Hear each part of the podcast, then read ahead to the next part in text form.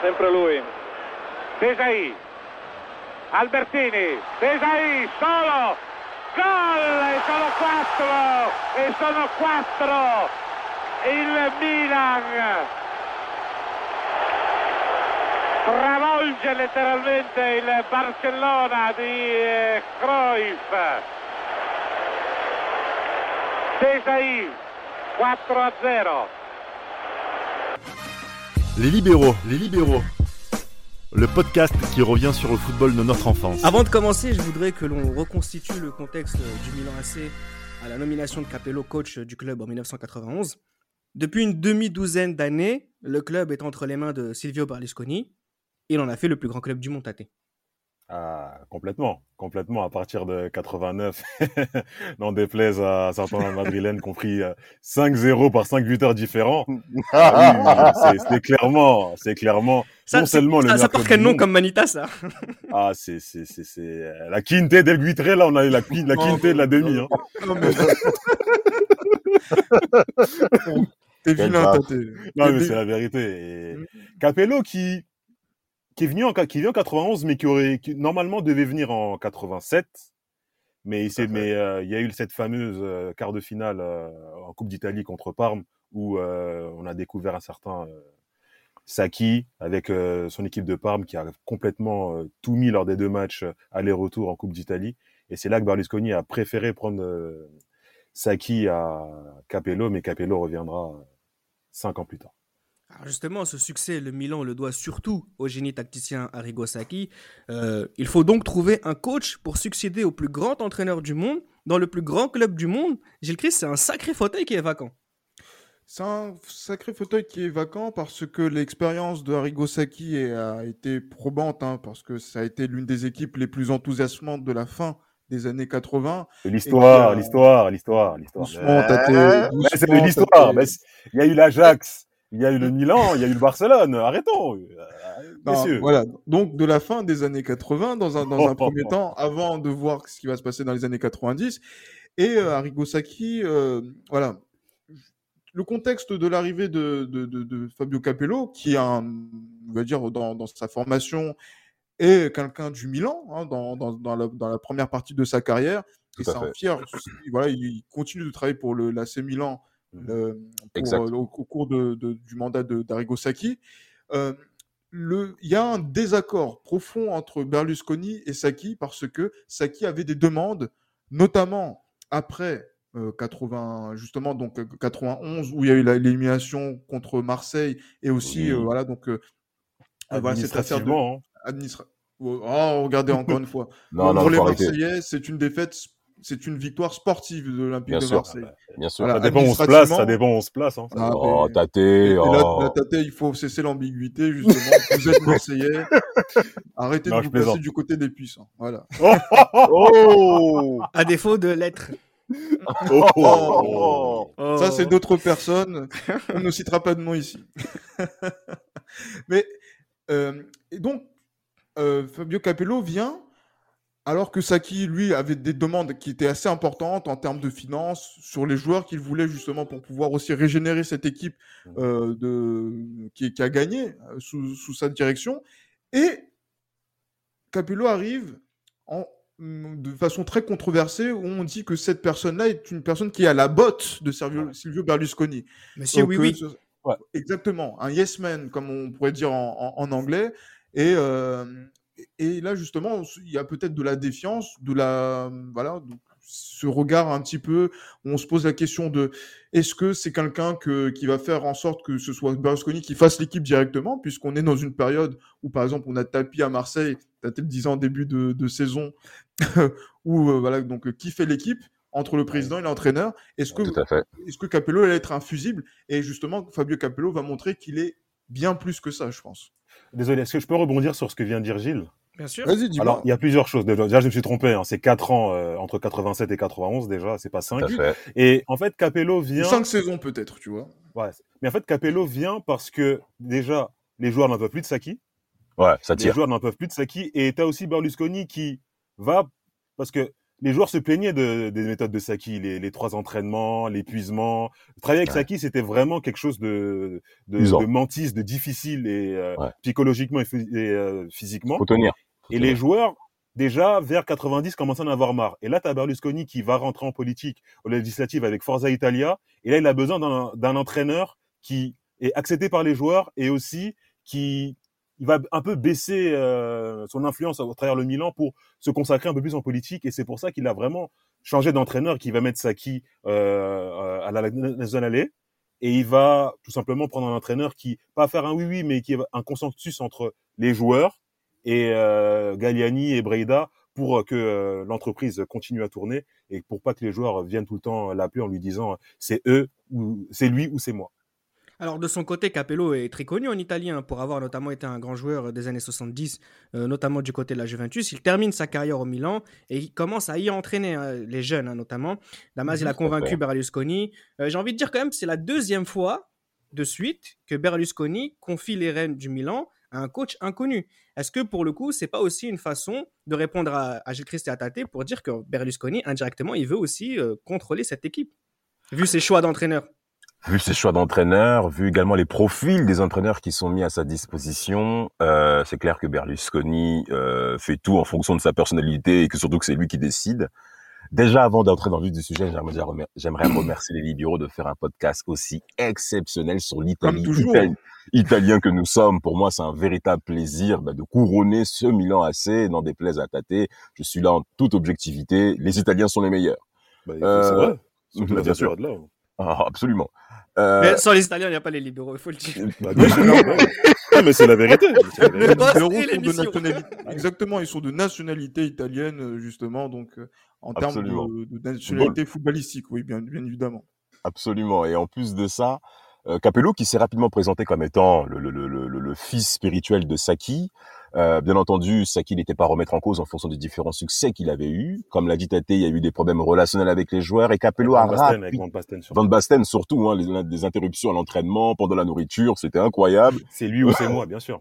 c'est lui ou c'est moi. Bah, bah, après, on a Berlusconi qui s'est quand même affirmé plusieurs fois devant les joueurs en disant, dès l'année 87-88, justement, l'année du premier titre euh, du côté du Milan, en faisant part qu'écoutez, moi je suis là du côté de Saki et je pense que la position qu'a présentée Berlusconi a donné une certaine légitimité, certes bien entendu, à Saki, mais aussi à Capello dans cette continuité euh, concernant la philosophie de jeu que va mettre en place justement Capello, en, en, ne bougeant pas justement les grands principes, les grands axes par rapport à l'identité collective qu'a développé le Milan AC, Capello va mmh continuer dans cette ligne de conduite. Et là où ça va être intéressant et là où justement Berlusconi va être pertinent par rapport au choix de Capello, c'est que Capello va en effet continuer sous le registre à la Coverciano, il faut quand même préciser, où il a quand même été directeur sportif de plusieurs disciplines, hein, euh, le, hockey, voilà plusieurs choses qu'on a observées. donc il a, il a même cette identité collective hein, qu'il a, hein, Capello par rapport à ça justement. Et euh, en arrivant euh, enfin euh, euh, au pouvoir, du, enfin en tant qu'entraîneur en chef du côté du Milan AC dès l'été 91. Euh, alors certes, il y aura du côté des sceptiques, du côté des observateurs du football italien en disant Capello, il a plutôt un registre défensif, il a peu d'expérience, mais c'est exactement qui, qui est ce qui est cet homme, mais on a Berlusconi qui a quand même, comme je dirais, une espèce de coup d'avance par rapport au fait de connaître les, les profils d'entraîneurs qu'il a à sa disposition. Et surtout, Capello, ça c'était même Stefano Eragno qui va le dire à la fin de sa carrière, il dira que Capello, on sent qu'il a été dans des industries de grands clubs. Et c'est important de mentionner ça. Pourquoi? Parce que Capello va mettre en place justement ce management justement qu'on va développer durant toute l'émission. Alors d'un côté, on a affaire à un poste extrêmement difficile car c'est le club numéro un du monde, mais en même temps, Capello hérite du quasi meilleur effectif euh, du monde. Pourquoi je dis ça? Car la saison 91-92, elle est jouée avec Maldini, Costa Curta, Tassotti et Baresi que l'on connaît bien, avec Rijkaard, Donadoni que l'on connaît très bien, avec Goulit, Massaro et Van Basten que l'on connaît très très bien. Tate, est-ce que tu me trouves sévère? Si je dis que le titre de champion 92 du Milan, c'est comme Kili Gonzalez qui dit que le titre de Valence en 2002, ce n'est pas grâce à Benitez, mais au travail façonné par le passé. C'est un malade ce mec. Non, parce qu'il récupère quand même un effectif où euh, il y a quand même pas mal de tensions, à commencer par euh, Baresi et Gullit. Excusez-moi, vous allez encore me taxer pour euh, ben, par rapport aux info people, mais il faut savoir qu'à l'époque, Gullit s'était tapé la femme de Baresi et, euh, et euh, ah, ça avait créé pas mal de hein. ah, ouais, et ça toujours toujours toujours. Et ça avait créé quand même pas mal de tensions qu'il a su gérer euh, Capello. Et euh, il, a, il récupère quand même des joueurs où, euh, durant euh, quatre années, c'était difficile à l'entraînement. Durant quatre années, c'était parfois c'était des, des deux séances par jour, trois séances par jour, des entraînements à 11 contre contre, contre 15, sans ballon, sans, ballon, trois équipes. Trois équipes de couleurs différentes sur le terrain. Sur le terrain. Ah ouais, Et donc là, il récupère vraiment un effectif où il a quand même le don de relancer. Euh, C'était dur, mais ça a permis au Milan de gagner. Et il a, il a aussi incorporé certains joueurs comme, euh, comme Albertini. Albertini, oui. Albertini. Et il a instauré aussi un turnover. Albertini qui est la vraie patte euh, Capello sur cette saison 91-92. voilà, lui qui a été entraîneur des jeunes, c'est aussi là qu'il a rencontré Albertini, il lui a fait confiance. Parallèlement, c'est le Busquets de, de, hum. de, de Guardiola, si on, si on, peut se permettre. Du Barça. un, peu, un, peu plus, un peu plus offensif sur le profil, un peu plus offensif. Mais euh, sur le choix, par rapport à. Ouais, sur le choix, ouais. Il est, par rapport à, à Saki, où c'était tout le temps les 11 joueurs, lui, Capello, contrairement à ce qu'on va lui reprocher à la, à la, suite de sa carrière, il y avait un turnover avec lui. Exact. Il y a un turnover. Gilles, sur cette saison 91-92, euh, on va faire toutes les saisons, hein, mais on va pas forcément s'y attarder. Là, euh, moi, ce que je retiens tout de suite, c'est la saison monstrueuse de Van Basten. Van Basten dont on n'a jamais parlé dans les libéraux, c'est peut-être l'occasion de le faire. Ah, mais on peut, on peut le faire. Pourquoi? Parce que, euh, effectivement, l'arrêt de sa carrière euh, coïncide, on va dire, avec euh, le début de notre, de notre génération. Son dernier match officiel, c'est la finale de C1 en, contre Marseille en 93. On aura l'occasion d'en reparler tout à l'heure. Mais voilà, c'est l'attaquant préféré de nos grands frères. Ah, c'est euh, la, référence absolue justement de ah cette, de cette époque-là, ah où 88, 89, 90, 91, 92, on peut pousser un petit peu jusqu'en 80. pas d'équivalent. On vous dit qui est le meilleur avant-centre du monde, c'est Marco Van Basten, effectivement. Et donc le fait de parler de lui justement, notamment sur cette saison 91-92, où il est euh, capo canonniere avec 25 mmh buts, avec euh, voilà énormément avec euh, en Italie c'est énorme. sur des saisons à 34 matchs. 34 journées effectivement donc euh, il n'a pas fait les 34 non. Il a pas joué tous les matchs. Et c'est ça matchs. Qui, qui, qui, est assez impressionnant.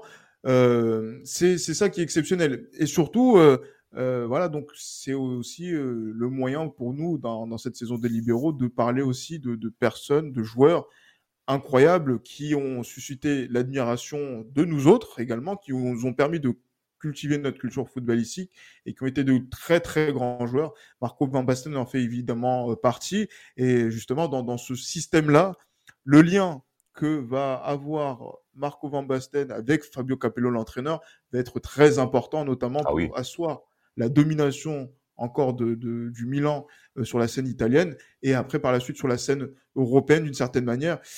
Et en plus, on va remarquer qu'au moment de la retraite de, de Marco Van Basten, l'émotion est vive et, ah, intense de, Fabio Capello, hmm. le seul joueur justement à avoir fait ce type d'émotion à, à, un entraîneur aussi dur que Fabio oh Capello. Oh là là, intransigeant. Le, club finit la saison invaincu et remporte euh, le championnat, une première depuis, 1988. Euh, depuis 1988 pardon.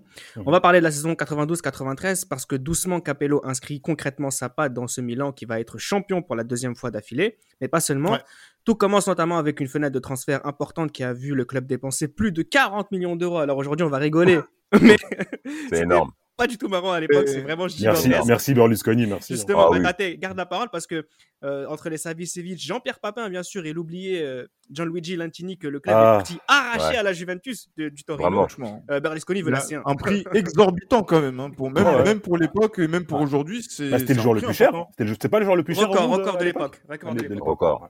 Record de l'époque. Et en plus, il faut comprendre que Berlusconi avait rapidement compris également l'internationalisation du football. C'est pour ça qu'il se permettait justement de... L'internationalisation du football avait rapidement été scellée par euh, Berlusconi avec des transferts retentissants, un bruit retentissant par les médias, parce qu'il faut pas oublier que Berlusconi maîtrisait Mediaset à l'époque aussi. Hein, donc euh, ça joue par rapport à la visibilité du Milan AC. Ah bah et surtout au niveau des différentes performances que le Milan a produit au cours de ces deux années, franchement, bon, en termes de saison invaincue, 27 victoires, 12 défaites. La saison 74 buts, 74 buts. 74 buts marqués, c'est exceptionnel pour cette saison 91. En Italie, c'est énorme, énorme. Mais c'est incroyable, on s'en rend pas compte, hein. on s'en rend vraiment pas compte à tel point comment c'est dur de marquer déjà et marquer 74 buts. Et même la saison 92, 93, je crois ils en mettent 65, je crois. Ouais, voilà. Ils mettent 65 buts, 32 buts encaissés. Il y a strictement rien, rien à dire là-dessus. On en parlait même avec Gilles euh, en milieu d'après-midi. euh, le Milan perdre à l'extérieur, ça n'existe pas. C'est un, concept, mais, un concept inconnu quasiment. Non mais vraiment, c'est vraiment, c'est c'est ahurissant parce que cette saison 92-93, c'est euh, Faustino euh, Asprilla, le Colombien chéri de Johan, qui va marquer à, à San Siro. Le, Mbappé avant l'heure. Je lui souhaite une, beaucoup, euh, une meilleure carrière. Ah bah oui, ah oui. franchement, franchement. Il est déjà bien parti pour, mais Faustino, c'est quand même quelque chose. Ah oui, oui. Il nous a fait mal. Hein. Ah, et surtout à l'Inter aussi, ça, ça, ça me fait vraiment plaisir. Bah, comme tout le monde, hein, j'ai envie de dire. et, et, et, au travers de cette saison-là, euh, moi, la saison 92-93, ce que je retiens, c'est qu'ils font un début de saison exceptionnel. Par contre, la deuxième partie de saison, en championnat, je parle bien, c'est assez compliqué, notamment pour la finir, avec euh, à peu près, je crois, il y a au moins 7 à 9 matchs sans victoire, avec beaucoup de matchs nuls. Alors c'est vrai qu'en Ligue des Champions, le parcours est exceptionnel, parce que même en poule... Début par euh, match, début par match de moyenne. Non, non, non. Euh, Avant la finale. Hein. Avant la finale, ils mettent 11 buts dans la poule décisif avec un but encaissé. Non, Godebord, qui était quand même visible à, l'époque, si vous vous souvenez bien, messieurs, notamment avec le Paris Saint-Germain, Porto qu'on connaît bien également. Euh, le Milan va tout droit vers son titre. Mais selon moi, après vous aurez le droit de me contrecarrer, messieurs, la fin de saison un peu limite du Milan AC, euh, en terminant elle est peut-être en roue libre, si on peut dire comme ça, où on est moins concentré. À, mon avis, pour ma part, un peu joué sur la finale à laquelle normalement ils étaient censés l'emporter. Alors justement, ah, on va faire juste, on va revenir sur la finale dans quelques secondes, mais pour moi, il y a trois faits marquants sur, cette saison. Le premier, euh, tu l'as plus ou moins mentionné, Damas, c'est la série d'invincibilité qui s'arrête face à Parme après 58 matchs sans défaite. Gilles, déjà, juste on peut s'arrêter sur ça, c'est déjà exceptionnel euh, dans l'histoire euh, cette série d'invincibilité, Gilles Christ. Série d'invincibilité qui est exceptionnelle, effectivement, puis qui est dans la continuité de la saison 91-92 euh, invaincu et qui, marque les, esprits. Et surtout dans cette saison 92-93, je pense qu'il y a certains aspects qui ont permis euh, à Marco Van Basten sur l'année 92, puisque le Milan est une équipe qui est imbattable quasiment. Euh, enfin, qui est, qui est, imbattable, oui, littéralement parlant, sur, la, sur la fin de l'année 92, notamment en Serie A, où il y a ce match-là que je pense que Tate a vu et revu et revu et revu, le Fiorentina-Milan, où il y a 7-3. Uh-huh. Avec, Effenberg, euh, bien sûr. Avec Effenberg qui est présent donc, euh, du côté de la Fiorentina et Van Basten qui signe un, un, doublé. Et aussi cette campagne européenne, tu as parlé de Göteborg, hein, justement, euh, d'Amazon en, en, Ligue des, en Ligue des Champions, avec vraiment ce, ce Marco Van Basten qui signe une, une, une prestation j'allais dire, béni des dieux avec ce quadruplé. Bien sûr. Ouais, Exactement. Et, qui, et, justement, à ce qui paraît, ce Stoikov, qui était le favori du Ballon d'Or 92, dès qu'il a vu cette prestation, il s'est dit c'est fini, c'est mort, je ne serai pas Ballon d'Or. ouais, mais... Parce que aussi, Gilles, à mmh. l'époque du Ballon d'Or, bah, jusqu'à aujourd'hui, il y avait aussi la charte comportementale, entre guillemets. Et Stoikov euh, ne se comportait pas bien en championnat d'Espagne. Il n'est pas exemple de Il y a ça aussi qui a joué. Mais il méritait pas son ballon d'or, euh, Van Boston, il faut le dire.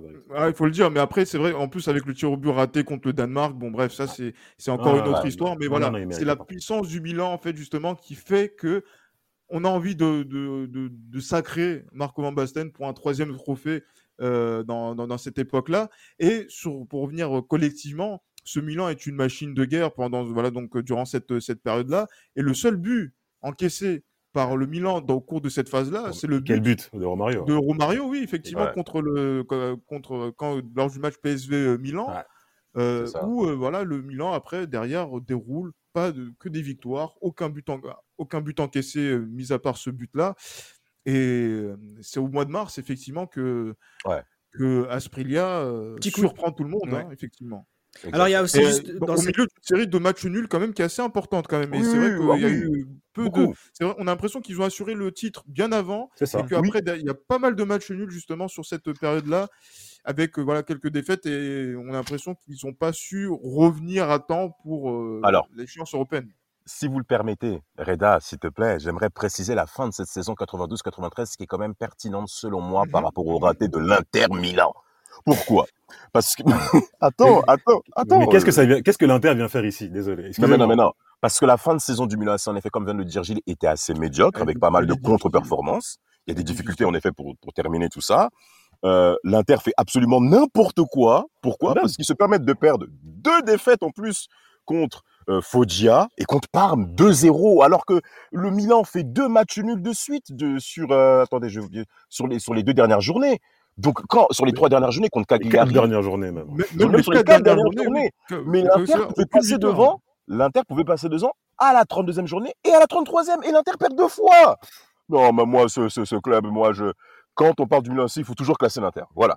Ah non, ben justement, c'est ça le problème. Il est là le problème, justement. Euh, là, justement, Tate, euh, le deuxième point sur lequel je voudrais qu'on s'attarde aussi quelques, quelques instants, c'est le cas Papin.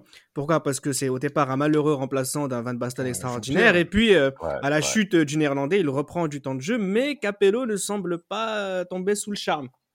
Je ne suis pas vraiment d'accord, parce qu'il mhm. joue quand même, la première année, il joue beaucoup. Il est même meilleur buteur du club avec euh, avec euh, avec Van Basten. Ils sont à chacun 20 buts. Euh, oui, en fait, il, se donne le relais sur la saison. exactement, il se donne le relais. Mais on va dire qu'il lui reprochait déjà de un sa taille et de deux de ne pas de ne pas être. il aime les grands monsieur Capello. Hein. Ouais, il aime les grands monsieur. Les attaquants racés, oui.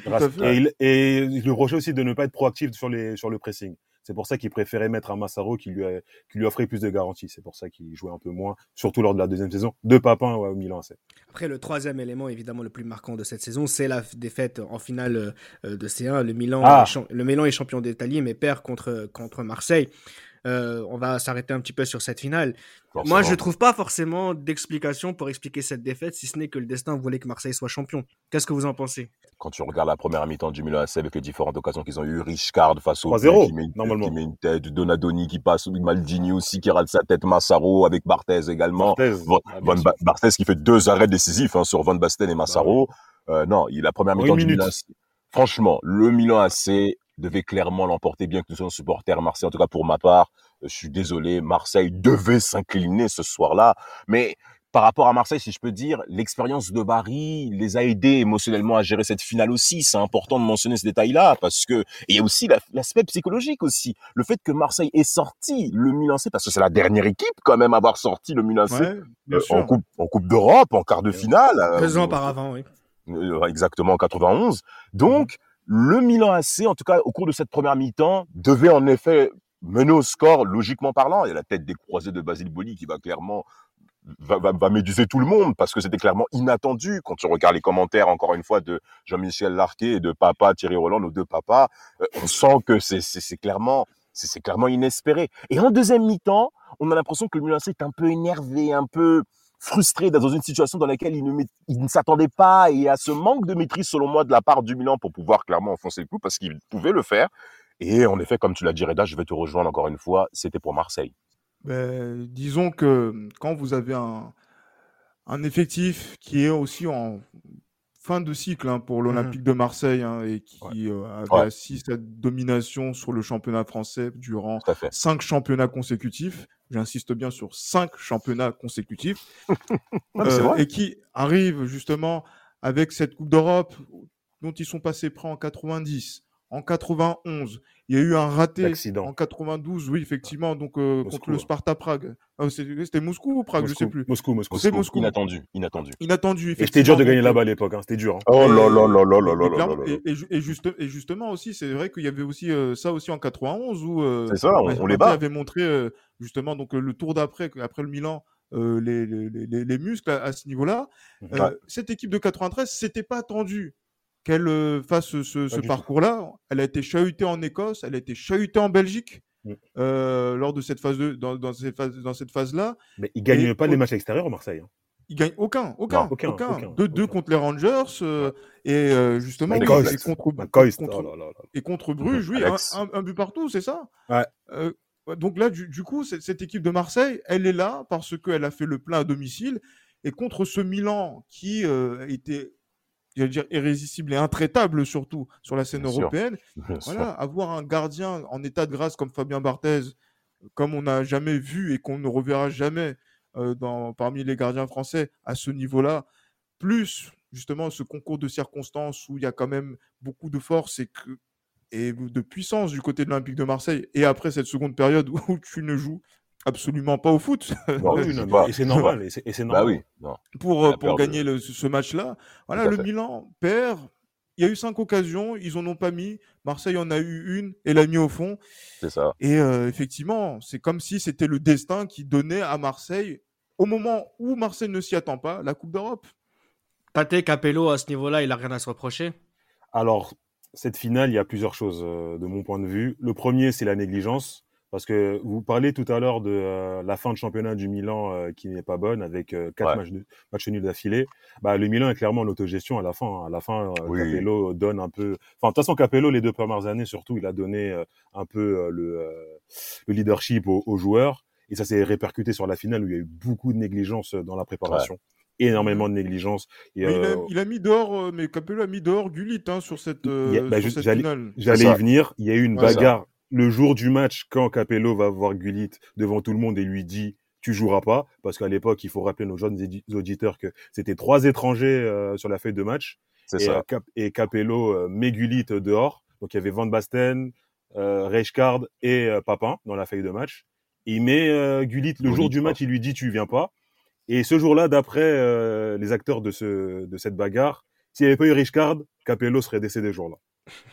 C'est clairement, clairement, clairement. C'est Reichkard qui c'est c'est possible, c'est possible. C'est qui qui, euh, qui qui sépare euh, donc lui, son frère il, Donc lui, il fait l'amour aux femmes de ses capitaines, il tue des il entraîneurs. Frappe non, non, non, les Surinamiens, il avait, il avait les yeux, il avait les yeux rouges et ça pour une préparation d'avant-match c'est catastrophique. C'est vrai que je peux te faire une très très très longue liste de combattants de K1 néerlandais surinamiens d'origine. Ils sont prêts les mecs. Hein. Ah, Overeem, Bonyaski, euh, Ernesto Hurts. Ah non, non. et c'est Marco Simone qui le disait euh, lors du, du, vestiaire euh, avec Petit, Leboeuf et Dugarry, que ce jour-là, s'il n'y avait pas eu euh, Capello serait décédé. Bref. Et il y a et le troisième élément, le troisième élément, bien évidemment, c'est que Marseille ce soir-là, comme vous l'avez expliqué, il y a eu euh, il y a eu Saint Barthès dans les buts et Capello qui, selon moi, aurait dû mettre Papin euh, ce jour-là. Il aurait dû mettre Papin à la place de Massaro. Titulaire? Mais Bien sûr, bien bah, Il fait une bonne rentrée quand même, Papin. Hein. Il, il fait une bonne rentrée, mais mais tu tu joues eh, les mecs, ils avaient peur de Papin. Ils, avaient peur de, Jean, pierre Papin. quand ils rentrent, tu vois, Dimeco, tu le vois, les Angloma, les Boli. C'est pas pareil. Mais oui, ça va quel point il est dangereux. Mais oui, c'est pas pareil. Savicevic, Savicevic, était où d'ailleurs? Il était aussi, Il est pas sur la feuille de match. Il est pas sur Il est en conflit, je crois, aussi avec Capello, hein, parce que les deux là. Au début, ça se passe pas bien, mais parce qu'il y a trois étrangers. Même Boban. Oui. Boban, il est, il est, il est prêté parce que les places sont chères. Ouais, Boban est prêté exactement. Il arrive en 92 aussi. C'est complexe. C'est compliqué. On va entrer maintenant dans une période qui, selon moi, ressemble plus à Capello. Tu le disais très bien, Tate, tout à l'heure, les deux premières années, il rentre discrètement dans le vif du sujet. Là, 93, 93, 93, 96, sa mise sur le club est claire. Déjà, on le voit en 93, 94, il y a plus ou moins plus les Néerlandais, Goulit, Rijkaard, Van Basten qui est à l'infirmerie euh, en CDI, le pauvre. Euh, la place est faite à De Sailly, à Panucci, Albertini qui est un cadre désormais de cette équipe. Simone aussi, hein, Marco Simone aussi qui, qui devient très important. Là, pour le coup, Tate, le spectre Saki n'existe plus là c'est terminé. Euh, enfin, il y a eu quand même du jeu là des deux premières années et là c'est terminé. Là, tout est terminé. Maintenant, c'est vraiment les défenseurs jouent de plus en plus bas et ça les ça les arrange hein, parce que ce qu'ils ont connu avant, ça les arrange. C'est vieux Barési aussi qui, qui gère ah aussi euh, ces lignes ah défensives. Exactement. On n'a pas encore encore beaucoup parlé, mais effectivement, oh, on, rentre dans cette ère-là. Ouais. Ne vous inquiétez pas qu'on va parler du vieux Barési, euh, c'est assez impressionnant. Là, il y, a des, il y a des joueurs qui émergent. Hein. Il y a Panucci qui prend de plus en plus de place. Il y a euh, Simone aussi qui prend de plus en plus de place. Et là, le meilleur buteur du club, euh, c'est plus Van Basten, c'est euh, c'est Massaro. Exact. Et là, clairement, la différence, ça se fait là. Il y a, certes, il y a le titre de champion d'Italie, mais il y a beaucoup moins de buts, c'est beaucoup moins spectaculaire, c'est beaucoup plus sur les, les fondamentaux. Euh, la moyenne des spectateurs se, ah, diminue clairement. Diminue. Ah mais à côté de ça, il y a Berlusconi qui gagne les élections. Donc, ah oui. Eh oui. c'est tellement l'intérieur pour euh, pour euh, Silvio. Bien sûr. Bien sûr. C'est tellement la patte Capello, Gilles Christ, que pour la première fois depuis longtemps à Milan, on se fait chier. Euh, Papin dira c'est chiant de nous voir jouer. Ah ben c'est encore plus chiant de jouer. ouais, mais clairement, et surtout que, quand on connaît un petit peu euh, Milan, San Siro, comment le quartier de San Siro, le stade Giuseppe Meazza, le brouillard le temps gris. Effectivement, c'est caractéristique de ce Milan-là, mais c'est un Milan qui, euh, je ne sais pas comment ils font, et je me pose encore des questions à ce niveau-là. C'est un Milan qui ne prend pas de but. Encore, une fois, c'est ça, c'est incroyable. C'est vrai que c'est un Milan qui n'en met pas énormément. 15 buts en mais... en série. 15. 15. mais quand même, en 34 journées, ils ont marqué combien? 36 buts. 36 buts. franchement, c'est. C'est des victoires 1-0 à chaque fois. Même des promus comme l'Atalanta, je crois, euh, ne marquent pas euh, autant de buts. En marque plus plutôt. Mais la même la différence avec la Sampdoria au cours de cette saison 93-94, qui a 64 buts. La Juve en a 58. Et vous avez Milan AC à 36. Oui, mais ils en ont 15-15. Donc en fait, on va, on va vous en parler tout à l'heure, hein, de, garder ça à l'esprit, c'est assez impressionnant. Mais par contre, cette équipe qui est chiante, eh bien, elle fait, la, elle fait le doublé. Premier de Serie A pour la troisième fois consécutive. Deuxième finale de Ligue des Champions pour la deux, pour, euh, consécutive. Et là, pour le ah. coup, ils infligent ce fameux 4-0 à Barcelone. Pour une équipe chiante, ça se passe plutôt pas mal d'Amaz. Et quel, et quel parcours et quel parcours en Ligue des Champions? Parce qu'il faut savoir que Capello le dira clairement c'était l'une de mes plus grandes déceptions de ma carrière cette défaite en 93 mais euh, il prendre la porte. Hein. Il, y a, il, y a, des gens qui veulent qu'ils partent. Exactement, mais de toute manière, il n'a jamais été plébiscité par les observateurs du Milan AC comme étant, euh, voilà, à l'unanimité Capello, oui. et la cette saison 93-94 va même justifier le fait que, bah, il nous plaît pas malgré le fait que Milan gagne des titres. Et justement, ces titres-là, comme tu l'as dit avec Berlusconi aussi, qu'il emporte aux élections, ça lui donne un bol d'air parce que bon, Berlusconi est concentré ailleurs. Cependant, quand on arrive en Ligue des Champions, Reda, les choses deviennent plus intéressantes. Pourquoi? Parce que eh ben, le Milan continue à performer. Les deux premiers tours, ça se passe plutôt bien, notamment avec Copenhagen. Et cette poule en question, justement, face à Porto et Anderlecht, qui était assez, euh, qui était aussi compliqué, avec 3-0-0. oui, aucun but marqué contre les, Belges. Ah, aucun, Absolument aucun. Donc c'est, c'est, c'est... Et surtout qu'on se souvient que c'était des victoires avec, avec deux points et non trois comme aujourd'hui, notamment pour rappeler ça à nos, à nos plus jeunes auditeurs. Et surtout, et, et cette demi-finale aussi face à Monaco, 3-0, Marcel de Sailly. C'est, c'est, c'est... de d'Albertini en plein. Ah, quelle, quelle frappe de balle. Oh. Quel, ah, pétard, quel pétard, Incroyable. mais ce milieu de Saï, Albertini, c'est quelque chose. Hein. Eh, eh ben, pour revenir là-dessus, Reda, avant cette finale justement de, de, de, de face à Barcelone à Athènes, on va parler de cette finale. Ben bien sûr, avec euh, notamment les quatre fantastiques dont on a mentionné en défense, en défense bas, mais surtout le travail de Marcel Desailly durant toute la saison. Messieurs, vous aurez le temps de développer la finale, mais je vous rassure. Mais le travail que fait Marcel Desailly ah, en poste de sentinelle devant Desailly, qui est un excellent milieu de terrain. mais, mais, c'est un concours de circonstances hein, s'il vient à, Milan. Oui, en, parce novembre, je crois. Hein. parce qu'en fait, il y a Breda qui se déplace à Marseille pour observer Boxic. Et là, il tombe sur le charme de De Sailly. De Sailly, il le voit comme... Euh, il, lui dit, non, mais il faut absolument qu'il vienne. Donc, il met un gros billet sur euh, De Sailly. Et De Sailly vient avec Pape Diouf à Milan. Et De Sailly, champion d'Europe, il fait... Et là, t'as Pape Diouf qui, clairement, réclame le plus gros... L'un des plus gros salaires du vestiaire. Et là, t'as Breda, t'as Galliani qui le regarde, qui dit, bon, allez, Banco, on y va. Et là, t'as De Sailly qui vient, qui vient au Milan. Ouais, ça, ça, a été un concours de bluff, hein, justement. Ah ouais, c'était un de ses plus gros coups, justement, donc le regrettait pas Diouf, parce qu'au moment où on lui présente la première offre de salaire pour De Sailly, exact. il, voilà, il feint de partir, parce que voilà, il se sent pas respecté, parce qu'il sait que si les joueurs apprennent que De Sailly touchait le salaire qui était proposé de base par les dirigeants milanais, c'est voilà, ça va très vite euh, dans, dans, un vestiaire où il y a tant de stars, en fait. Et, euh, et là, Pape qui a justement donc joué magistralement le coup et qui a, lui a donné cette réputation qui est allée au-delà des frontières françaises euh, grâce à ce transfert. Il était troisième euh, meilleur salaire du club. Troisième. Il faut le faire. Hein. faut le faire. Après, cette finale, Gilles Christ, qui, qui, vient contredire finalement tout ce qu'on a pu dire sur, au cours de cette saison. Finalement, le Milan a cette occasion de remporter cette Ligue des Champions. Ils le font grandement contre une, une équipe du FC Barcelone qui, dans l'esprit des gens, est exceptionnelle à cette époque exceptionnelle et archi favorite, il faut bien le dire, archi favorite de cette finale 94. Euh, parce que euh, au départ, on dit que cette équipe du Milan, comme d'habitude, est vieillissante, la défense est vieillissante, ils n'ont pas pris beaucoup de buts, c'est pas spectaculaire. Et là, Barcelone, c'est tout le contraire. Hein. Exact. En plus aussi. Ah et, euh, et, voilà, je, je, ne joue pas à cette rencontre. Barisi aussi. Barisi aussi. Ni, Costa Curta, ni Barisi. Donc, du coup, on se dit que la voie est libre. Romario est là. Stoichkov est là. Et là. Euh, c'est euh, voilà, donc là, c'est, on va dire que c'est festival justement pour euh, pour cette équipe-là qui a mis encore 5-0 au Real Madrid. Mais bon, passons. en janvier. Mais, et quel match Et quel match Et quel, et quel match exceptionnel justement de, de, Romario. Et ce Milan surprend cette équipe du de, Barcelone surprend aussi euh, Zubizarreta surpris par Savicevic en début de seconde période. Ah euh, bah, et, justement, en plus, moi, dans cette rencontre, on a parlé de, de Saï Marcel, mais le match de Marcel de Sailly oh euh, lors de cette finale d'Athènes 94, c'est un match à montrer à tout joueur français qui veut réussir à l'étranger. C'est exceptionnel. Il est, partout, sur tous les ballons. Et en plus, il vient ponctuer sa prestation d'un but. Oh. Euh, le quatrième qui vient donner le, coup de, de bah, justement à Barcelone. Terminé. Et, c'est ça. Et justement, et le Milan boucle cette finale en une heure. Il n'y a rien à dire. Il n'y a rien à dire. Rien à dire d'autre. Moi ça, moi, ça me fait rire quand j'entends Mourinho, génie tactique. Ça me fait vraiment rire parce que vraiment. quand je vois ce que Capello a fait ce soir-là, mais faut, faut, faut aussi dire euh, des vérités sur cette finale.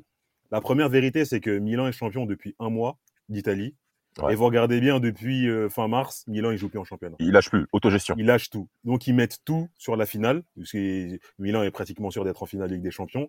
Alors que Barcelone, de l'autre côté, ils, attendent la dernière journée contre Séville, trois jours avant le match à Athènes, où ils gagnent 5-2. C'est ça, et le Real fait n'importe quoi à Tenerife. Non, c'est l'année d'avant, le Real, en 92, le Real. C'est arrivé deux fois. en 93. Hein, en, 93, oui. en 92 et 93. Mais 94, c'est la Corogne. C'est la Corogne. T'as Djukic qui rate, Djukic qui rate le penalty. son penalty, qui rate son penalty, son penalty. On, a, même parlé en plus. Il rate ce penalty et le Barça, au, fil du rasoir, ils sont champions d'Espagne le samedi et mercredi il y a match.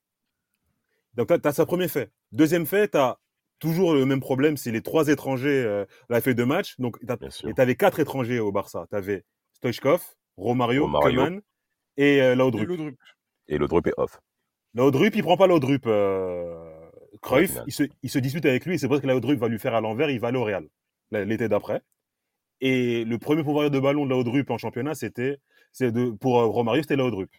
Donc ils viennent à Athènes sans Laudrup, avec euh, la fête du titre de champion d'Espagne et le Milan qui est prêt depuis un mois et ça donne 4-0. Donc il y a aussi ça aussi à, prendre en compte, bien que ce jour-là. C'est le contexte d'un match, Tate, ça fait partie de l'histoire d'un match. Ça fait partie de l'histoire d'un match, mais il y, a, aussi ça, aussi à prendre en compte quand même. En, parlant, en parlant plus de ce contexte-là, le Milan a préparé ce match-là deux semaines ah bah auparavant. Hein. Ah bah Séance à huis clos. Euh, Capel... Panucci côté gauche, bien sûr. Ah, oui, Absolument. Quand vous ah regardez la préparation et même l'animation offensive et défensive du Milan AC, on se rend compte que c'est extrêmement sérieux, la préparation qu'a eu ce match-là. Mais pourquoi on parle de ce match qui est tellement significatif pour nous parce que Ronald Koeman a raté toutes, pratiquement toutes ses relances de passe de 20 mètres. C'est très, c'est rare de voir Koeman a raté. Parce que Massaro, le pressing de Massaro, il, mais il était, c'était impitoyable. attention, chien méchant. Mais, mais vraiment, attention, c'est Exactement, c'est l'un des, des, principes fondamentaux de cette équipe, de ces équipes du Milan, c'est ce pressing-là qui est totalement novateur par rapport au football italien de l'époque et au football européen et qui est aussi dans cette continuité-là avec un joueur, on va dire comme Massaro, qui fait régénérer en fait justement donc euh, ce, Milan-là. Et euh, Barcelone n'a pas su trouver la clé pour répondre à ce, à ce défi euh, du pressing que le Milan a, imposé ce, soir-là. Alors, Massaro a, a, mis à, à Keman, que Tapi avait piqué aussi l'année d'avant en mettant voleur sur euh, Baresi. Et pour la finale, on attaque avec, la finale. C'est vrai que Baresi, vous regardez en deuxième mi-temps, il est cuit. Et, et, aussi ah. Abedi Pelé euh, sur, euh, sur Paolo Maldini. Ouais, sur Maldini. Mais quand vous regardez même cette confrontation de cette finale, il faut. On a beaucoup critiqué les Italiens. Ouais, ils n'aiment pas jouer au football, Catenaccio, ça joue dur. Mais regardez, regardez l'animation offensive des Italiens balle au pied. Et c'est là où il faut fermer le, clouer le bec, justement, à ces journalistes qui ne connaissent rien au football, à qui on donne du pouvoir les Italiens, balle au pied, regardez les mouvements de ah, souvenir Boban côté droit. C'est, c'est, on ne court pas n'importe comment, les déplacements ne, ne, vont pas dans tous les sens. Et Donadoni, en un contre un, Sergi à tout prix. Sur le deuxième but, sur le deuxième but de Massaro. Ferrer, c'était très compliqué pour lui. Vas-y, Tété. Mais vous savez que ce match, pour les 100, pour les 100 ans du club, en, euh, enfin, pour les 110 ans du club en 2009, il y avait eu un sondage dans le, dans le site du Milan euh, qui, qui était le, enfin, qui est le plus gros match de l'histoire du Milan AC. Et à, 80%, c'était ce match. À 80%. bien sûr. C'est même pas étonnant. bien sûr. Savicevic, il, il, faut quand même qu'on mentionne un tout petit peu, si vous le permettez, messieurs. Euh, c'était concrètement le trequatrista de, de, de, du Milan AC. Et le rôle qu'il a eu entre Massaro et Albertini, où les perforations au poste de numéro 8 sont magnifiques. Euh, concrètement, d'ailleurs, même Albertini, la passe décisive qu'il lâche pour deux il veut tout dire déjà à l'heure de jeu. Et Savicevic, la manière dont il est mis Nadal, hein, je parle bien du, du, du, neveu de Raphaël, forcément, un petit coup de longue, de longue, de de longue, pardon. je parle forcément du neveu. Moi, je suis nadalien, donc forcément, je suis concerné. Mais ce soir-là, ça a été très, très, très compliqué pour lui. Savicevic qui fait une passe décisive magnifique pour Massaro, un but à l'extérieur de la surface, dans un lob incroyable que Zubizarreta s'en souvient encore euh, aujourd'hui. C'est concrètement la nuit pour Milan, la nuit d'Athènes pour Milan. L'été 94, on se débarrasse de Papin, de toutes les recrues inutiles de la saison passée dont on n'a pas parlé, les Radio Sioux, les Lodroup, même Giovanni Albert, hein, ah, Orlando, etc. Ça dégage. Exact. Van Basten et le football, c'est définitivement fini. Ah, euh, cette saison 93, 94-95 n'est pas euh, exceptionnelle en Serie A. Le club finit quatrième, mais parvient à atteindre la finale de la C1 pour la troisième fois consécutive. La force de ce Milan tâté, c'est son groupe. Rossi, Costa Curta, Panucci, Maldini, Baresi, De Albertini, Donadoni, Boban, Saficevic, Massaro, Simone. Ce sont toujours les mêmes encore. Toujours encore les mêmes. Là, cette fois-ci, Panucci prend la place de Tassotti. De Saï, encore lui, De Saï est toujours là. De Saï qui fera deux matchs contre le PSG euh, oh. extraordinaire. Sur le deuxième but de... Ah non, mais c'était la mode à l'époque hein, des joueurs français, quand d'étrangers, quand ils jouaient contre des clubs français en Coupe d'Europe. Ils donnaient euh, tout. Ah, C'était une mode, surtout, surtout les, les joueurs français qui jouaient dans le championnat italien. Ah revenaient en France, il fallait qu'ils montrent aux oh Français qu'ils avaient pris une autre dimension. Et hashtag, Didier Deschamps. Exactement. Pas si... Exactement. Par rapport à ça, donc Marcel Desailly, c'est quelque chose qui, après, quand il faisait des interviews avec la presse française, on disait oui, euh, Desailly, il a pris la grosse tête, il se prend pour qui? Euh, il oublie qu'il joue contre quand même ses, ses coéquipiers aussi certains de l'équipe de France. Qu'est-ce que ça veut dire? Euh, ah, veut rien dire. Qu'est-ce que ça veut dire? Pourquoi il fait, pourquoi il fait l'italien? Qu'est-ce que Mais parce que en fait, il est, il est, dans une appréhension du haut niveau Bien qui sûr. lui permet aujourd'hui de pouvoir être dans cette posture-là. C'est pas tout le monde qui joue plus de 30 matchs euh, au Milan AC sur une, euh, on va dire sur à peu près 45-46 dans, dans une saison. Ça veut dire d'être un joueur fondamental étranger, et étranger. Avec, les règles, avec les règles des étrangers. Bien évidemment, puisque Larry Bosman est encore présent.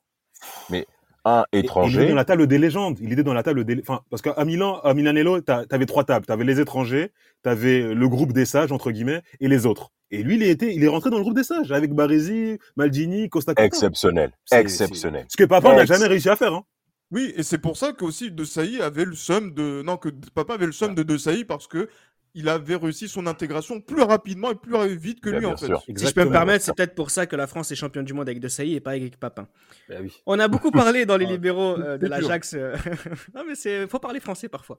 On a beaucoup parlé euh, dans les libéraux de l'Ajax de Van Gaal. On a même consacré un podcast. Mais cette finale, Damas, elle aurait pu avoir un autre victorieux. Un autre victorieux, en effet, il faut bien se souvenir qu'au cours de cette saison 94-95, il y a eu trois confrontations en Coupe d'Europe hein, entre l'Ajax et le Milan AC. Ce fameux premier tour où l'Ajax met absolument tout au Milan AC. J'avais pas reconnu le... Non, vraiment, le Milan AC a été clairement dominé par l'Ajax en poule. 2-0.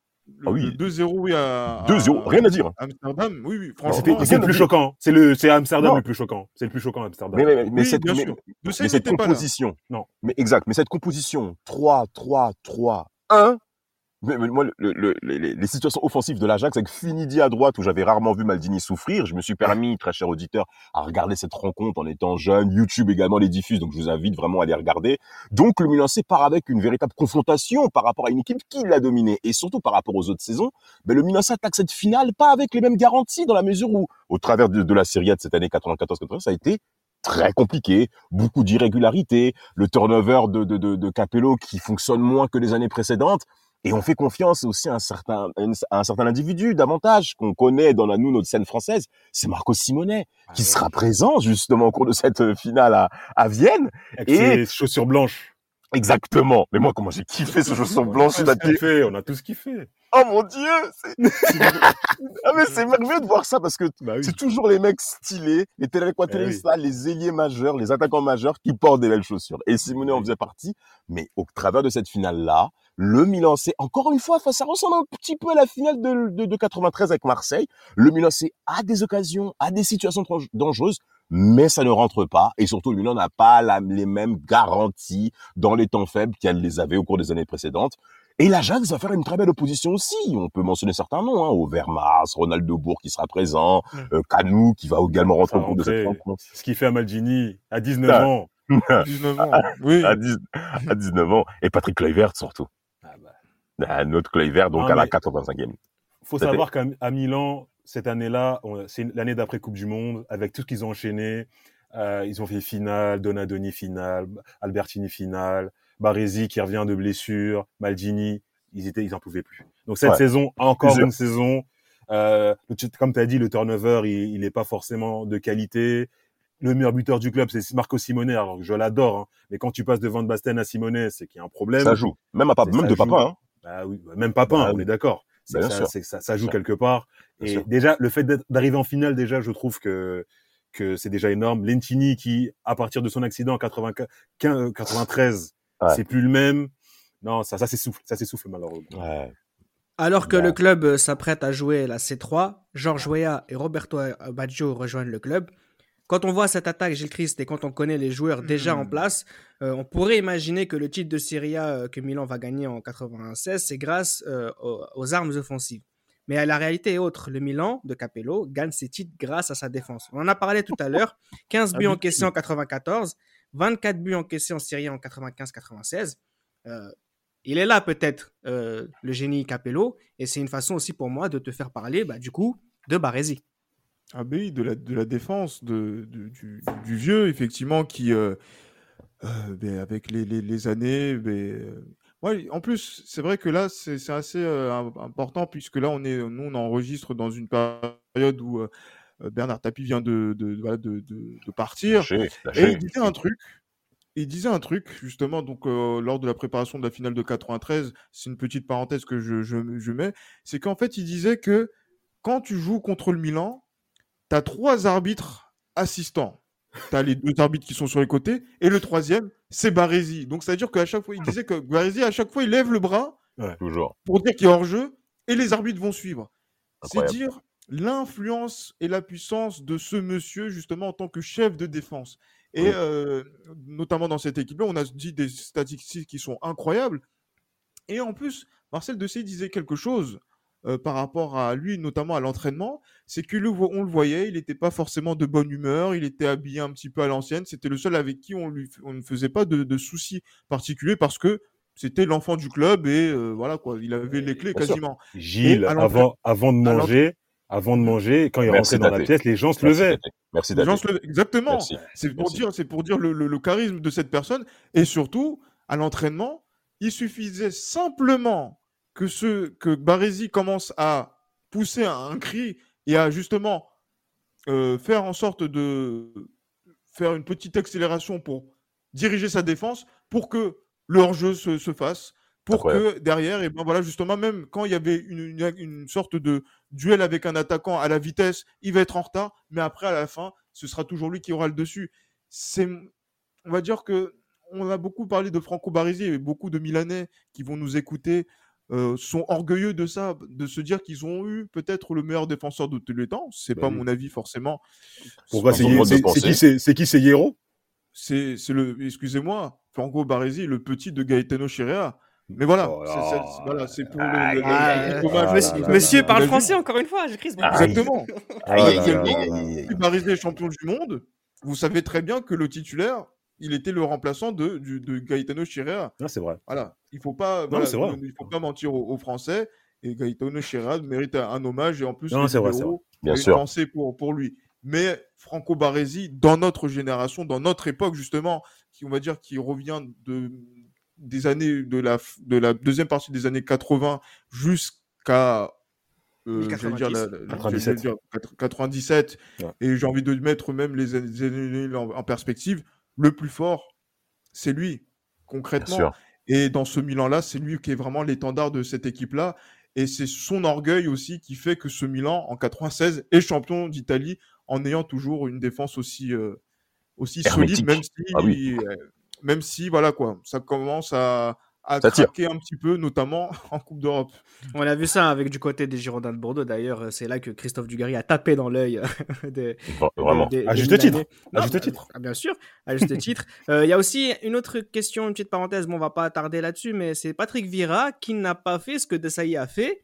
Et autre chose, De Sailly n'a pas facilité la tâche à Patrick Vieira non plus dans l'intégration d'un jeune joueur dans un oh. club gigantesque. Et ça aussi, c'est intéressant de, l'avoir à l'esprit quand tu sais ce que tu devais faire à l'époque pour t'intégrer dans un club aussi, euh, aussi puissant. Mais Vieira qui est quand même champion en 96, oui, Damas.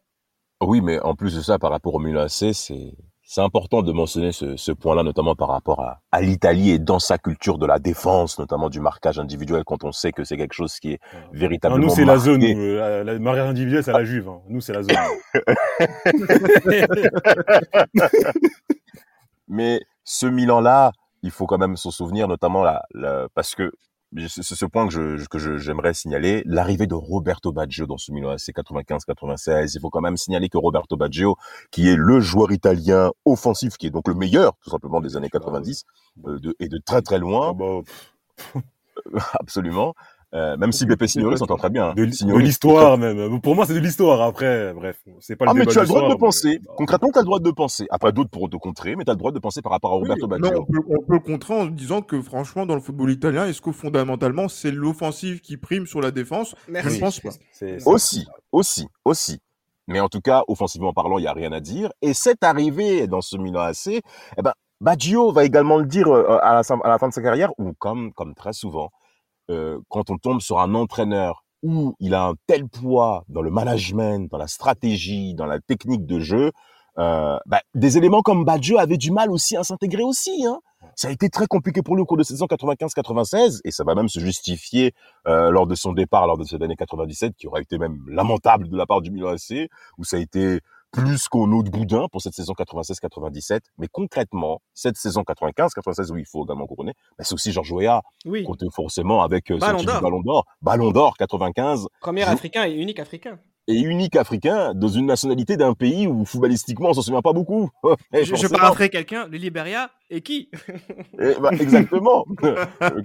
Christopher, Christopher Ray, l'attaquant de Bastia? Ah, oui, exactement, qui était avec lui en attaque euh, dans les éliminatoires en Afrique, quoi. C'était incroyable. Euh, mais non, mais euh, Georges Weah sera présent. Il marquera 15 buts lors de cette saison. C'est très, très, très intéressant. Ouais, compétition confondue. Il choisit ses matchs, Georges Weah. Même à Milan. Sérieux, hein oh, Sérieux. Milan. Weah, il fallait y jouer contre les grosses équipes, hein, mais contre les petites équipes. Bah, en tout cas, le Milan, en tout cas, le Milan sera, sera dominateur durant toute la saison, premier de la première à la 34e journée, numéro 1. Il n'y a vraiment pas de concurrence pour le Milan AC. Mais en Europe, comme tu l'as dit, Reda, cette défaite face à Bordeaux, qui avait fait grand bruit. Hein. Moi, j'avais vu cette rencontre-là avec papa au salon, purée. Oh mais les journalistes français, est-ce qu'ils avaient tout donné pour cette défaite pour cette...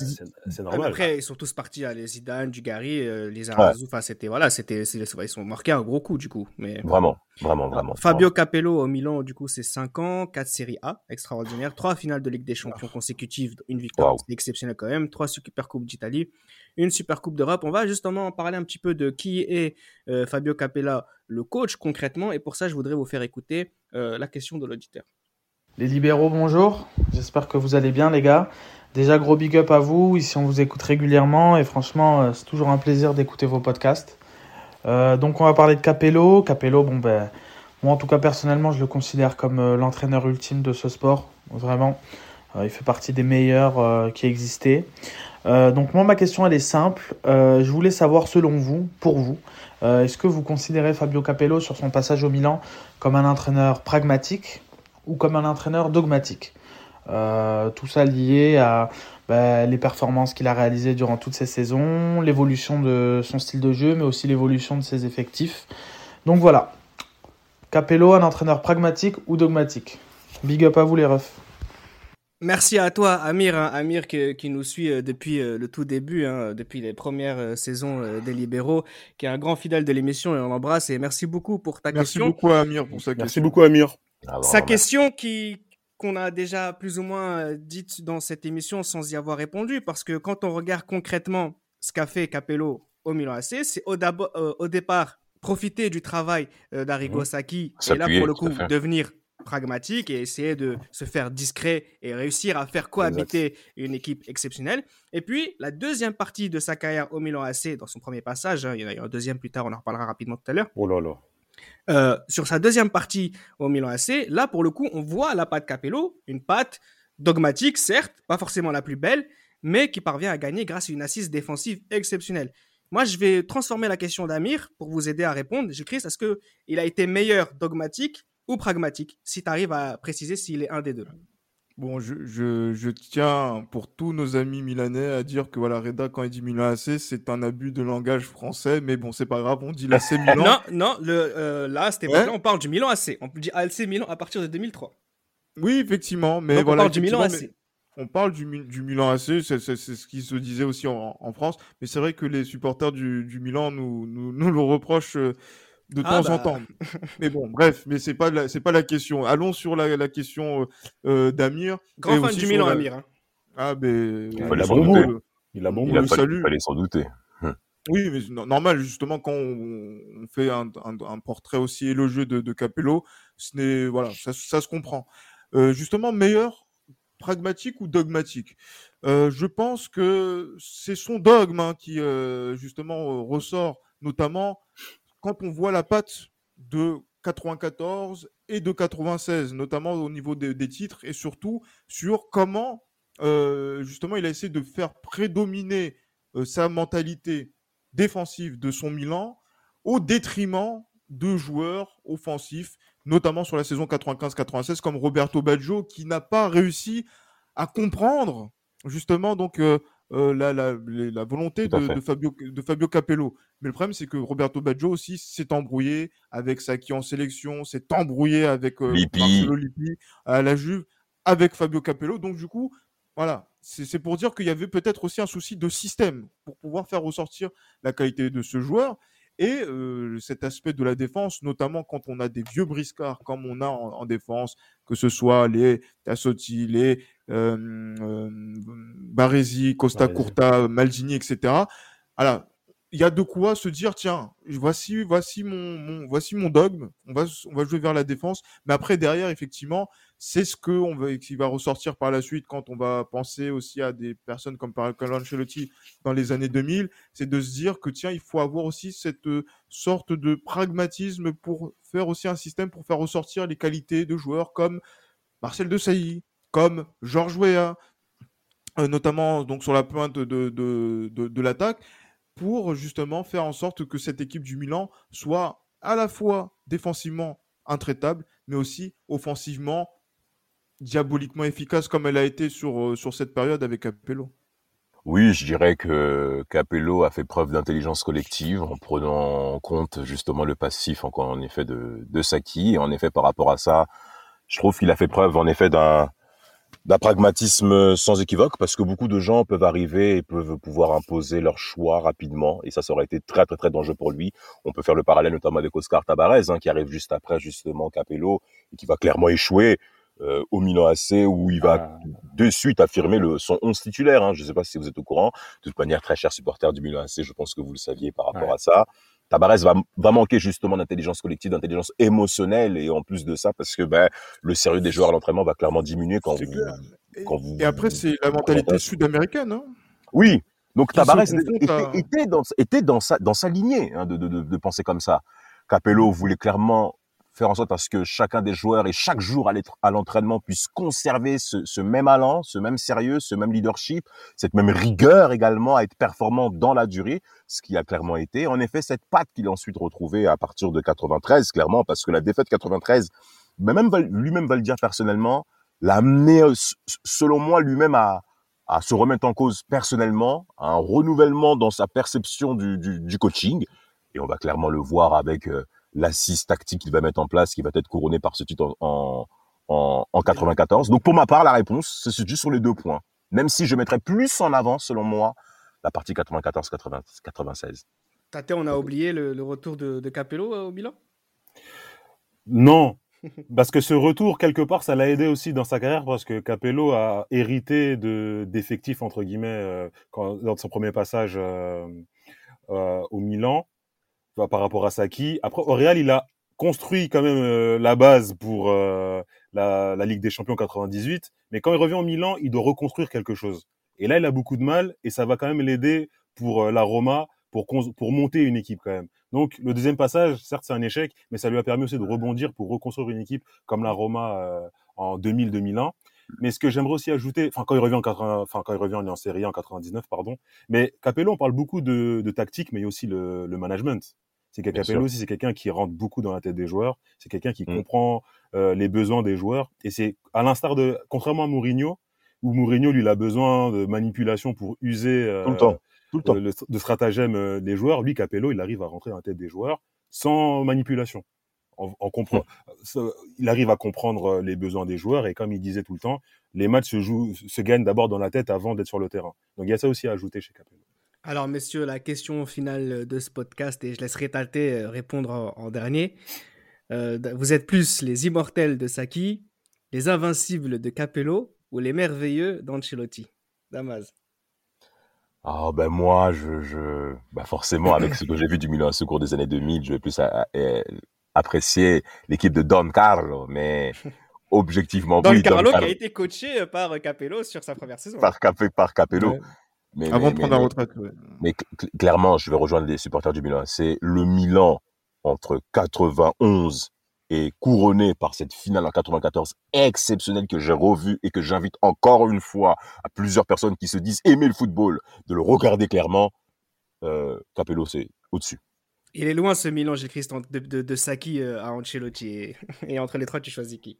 Mais Entre les trois, mais en tout cas, ça montre aussi euh, toute on va dire, l'impact et l'empreinte du Milan AC sur le football européen international au cours de, cette période-là sur 20 ans, quand même, c'est exceptionnel. Exceptionnel. Et à choisir, effectivement, je pense que en termes de plénitude, et je pense que Tate va pouvoir répondre à, cela, couronné, je pense que les victoires en Ligue des Champions 89 et 90 sont les plus marquantes, surtout celle de 89. Tu bats le Real Madrid 5-0 euh, à domicile, demi-finale au retour, et après à Barcelone au Camp Nou, tu gagnes 4-0 contre Steaua Bucarest. Et là, on a un et, et, justement et aussi euh, au classement du Ballon d'Or, 1, 2, 3, trois joueurs du Milan. Ça a deux été fois fait de suite. deux fois de suite. et ça a été fait avant avant le, le Barça de, de, de, le, les joueurs du Barcelone de Guardiola en 2010. Donc je pense que les hommes de, les hommes de Saki ont été euh, plus marquants, plus impressionnants justement euh, par rapport à, cette époque-là. Mais après, euh, voilà, moi je, pense aussi que ce qu'ont produit les, les, les, merveilleux d'Ancelotti a été magnifique, prodigieux. Mais c'est Saki qui, pour moi, ouais, Saki. met le Milan tout en haut en fait. Tate, on finit avec toi grand respect pour ce que Capello et Ancelotti ont accompli à Milan et ont propagé ailleurs. Mais Saki est de très très loin parce que le, les titres c'est beau, mais le style, mais le style de jeu ça reste dans les esprits, ça marque les esprits. Le Milan de Saki est, rentré dans l'histoire au même titre que le Barcelone de Cruyff, le Barcelone de Guardiola, le Liverpool euh, des années 80, 70, la Hongrie en équipe nationale, l'Ajax de de euh, Remus Michel et le Milan est dans cette lignée-là. Et ça qui. Et le Real de Di Stefano. Et le Real de Di Stefano. Et en tout cas, on peut terminer le podcast en disant que Capello a réussi à ne pas faire tâche après ce fameux Saki qui est historique. C'était Les Libéraux, un podcast produit par Sport Content.